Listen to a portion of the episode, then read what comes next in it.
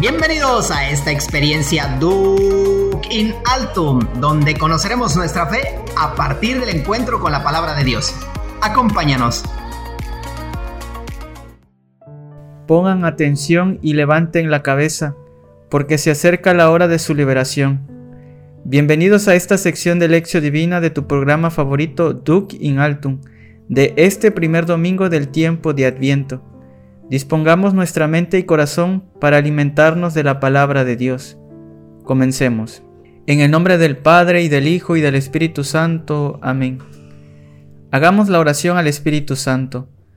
Señor, que las preocupaciones de la vida no entorpezcan nuestra mente.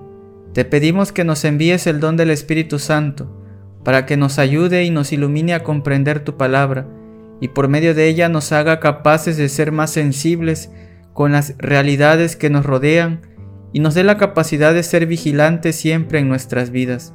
Te lo pedimos por Jesucristo nuestro Señor. Amén. Pasemos al primer momento de esta lección divina que es la lectura de nuestro texto. Explora todos los detalles que se presentan. Imagina la escena, destaca los elementos que llaman la atención o te son muy significativos. Disfruta de esta lectura atenta. Del Santo Evangelio según San Lucas. Gloria a ti, Señor. En aquel tiempo Jesús dijo a sus discípulos, Habrá señales prodigiosas en el sol, en la luna y en las estrellas. En la tierra las naciones se llenarán de angustia y de miedo por el estruendo de las olas del mar. La gente se morirá de terror y de angustiosa espera por las cosas que vendrán sobre el mundo pues hasta las estrellas se bambolearán. Entonces verán venir al Hijo del Hombre en una nube con gran poder y majestad. Cuando estas cosas comiencen a suceder, pongan atención y levanten la cabeza, porque se acerca la hora de su liberación. Estén alerta para que los vicios, con el libertinaje, la embriaguez y las preocupaciones de esta vida no entorpezcan su mente y aquel día los sorprendas desprevenidos porque caerá de repente como una trampa sobre todos los habitantes de la tierra. Velen pues y hagan oración continuamente, para que puedan escapar de todo lo que ha de suceder y comparecer seguros ante el Hijo del Hombre. Palabra del Señor. Gloria a ti, Señor Jesús. Queridos hermanos, después de haber escuchado este Evangelio, tómate el tiempo necesario para releerlo nuevamente ya sea desde tu misal o desde la Sagrada Escritura, y responde a la pregunta, ¿qué dice el texto? Para ello te invito a que subrayes los verbos y acciones que más te llaman la atención.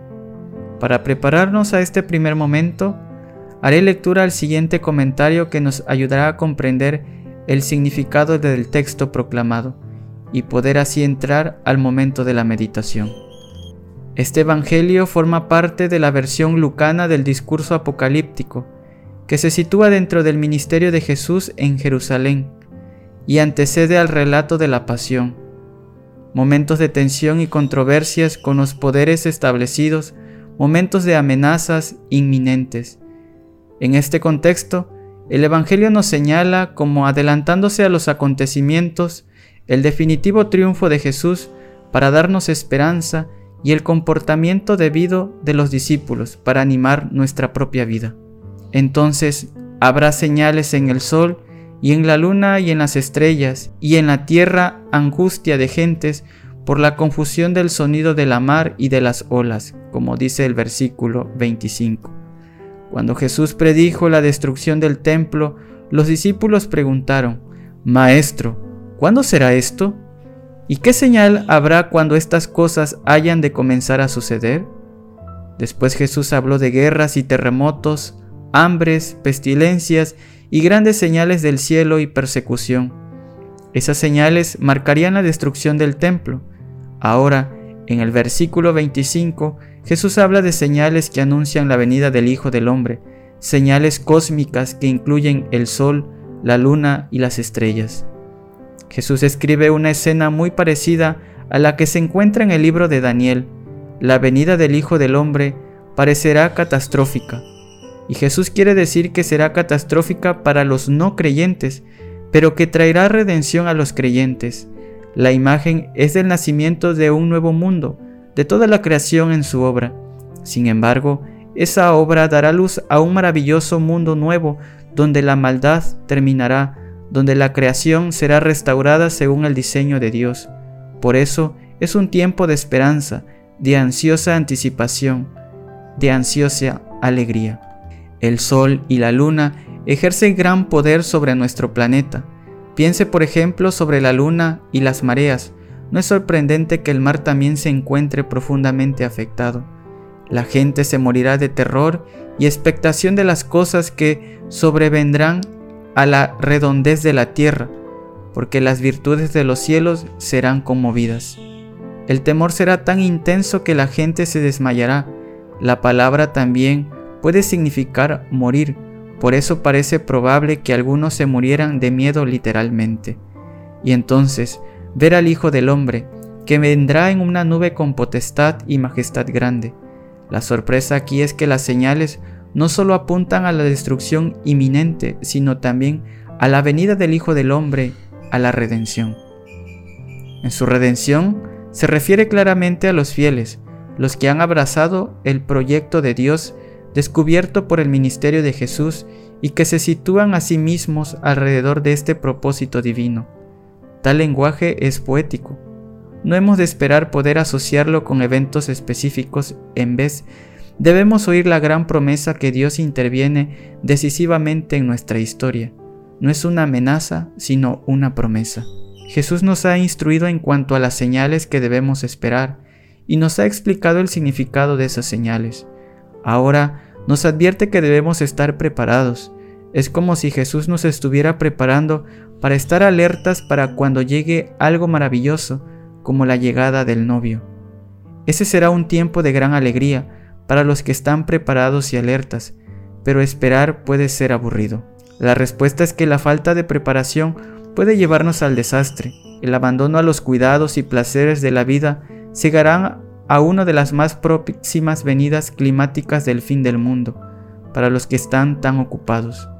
Ese día vendrá de repente y les atrapará. Jesús menciona tres cosas que realiza el hombre, las preocupaciones de la vida, la embriaguez y el libertinaje. La glotonería se utilizaba comúnmente para referirse a la náusea que sigue la embriaguez.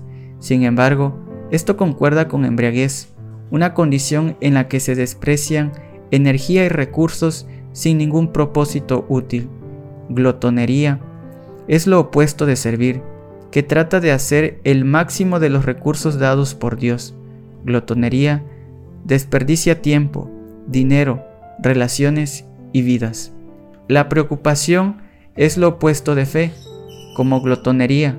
Preocupación consume energía sin cumplir nada. Estamos tan cansados después de un día de preocupación como después de un día de trabajo, pero el trabajo nos deja con un sentimiento de logro, mientras que la preocupación nos deja con la tensión alta. La preocupación también paraliza, haciendo difícil que respondamos de manera apropiada cuando vemos que el peligro se acerca. Unos cuantos miembros de nuestra comunidad tienen problemas con glotonería y embriaguez, pero muchos tienen problemas con las preocupaciones de esta vida. Este es un tema posible para un sermón sobre este texto. Gente sentada en las bancas de la iglesia se sorprenderán al saber que Jesús pone preocupación en el mismo grupo con glotonería y embriaguez.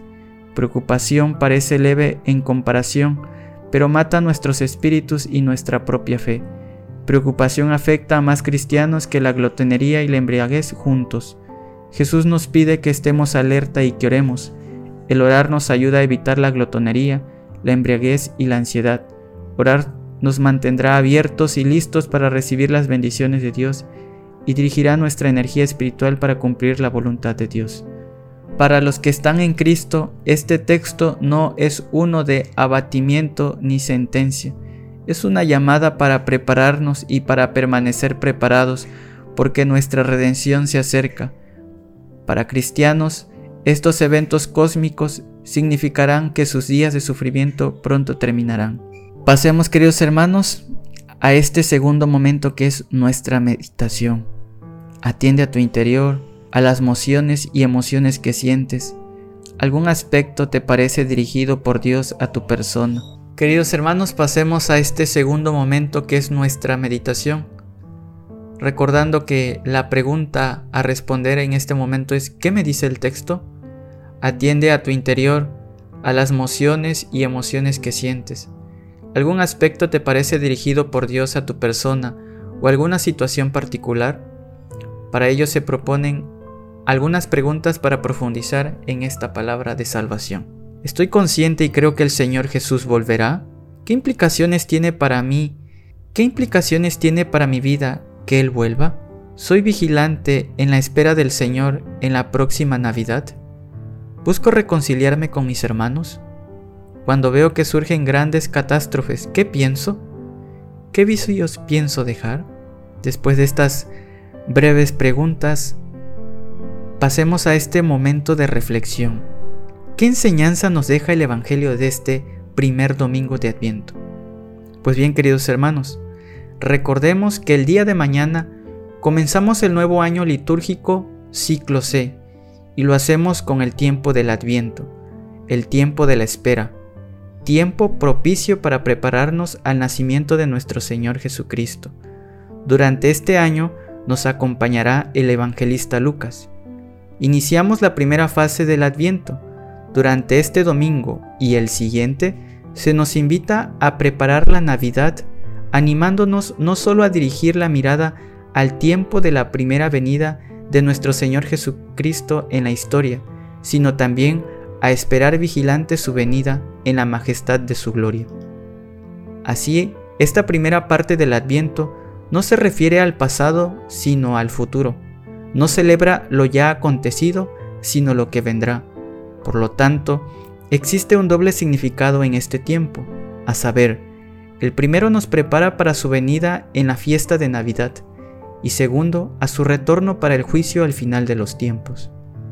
Estamos esperando que Cristo vuelva, por eso el texto que hemos escuchado el día de hoy nos prepara a la venida inminente del Hijo del Hombre en gloria, un día y una hora desconocidos.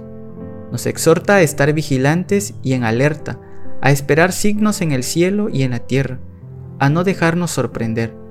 Durante estas cuatro semanas estamos llamados a despojarnos de una forma de vida resignada y rutinaria y a salir alimentados de esperanzas, alimentando sueños para un futuro nuevo. El Evangelio de este domingo va precisamente en esta dirección y nos advierte de que no nos dejemos oprimir por un modo de vida egocéntrico o de los ritmos convulsos de los días, de modo que para poder vivir este tiempo de preparación, el Evangelio nos hace dos exhortaciones. Te digo la primera. La primera es estar atentos y alertas. He aquí cómo vivir este tiempo desde hoy hasta la Navidad, y yo diría siempre y en todo momento.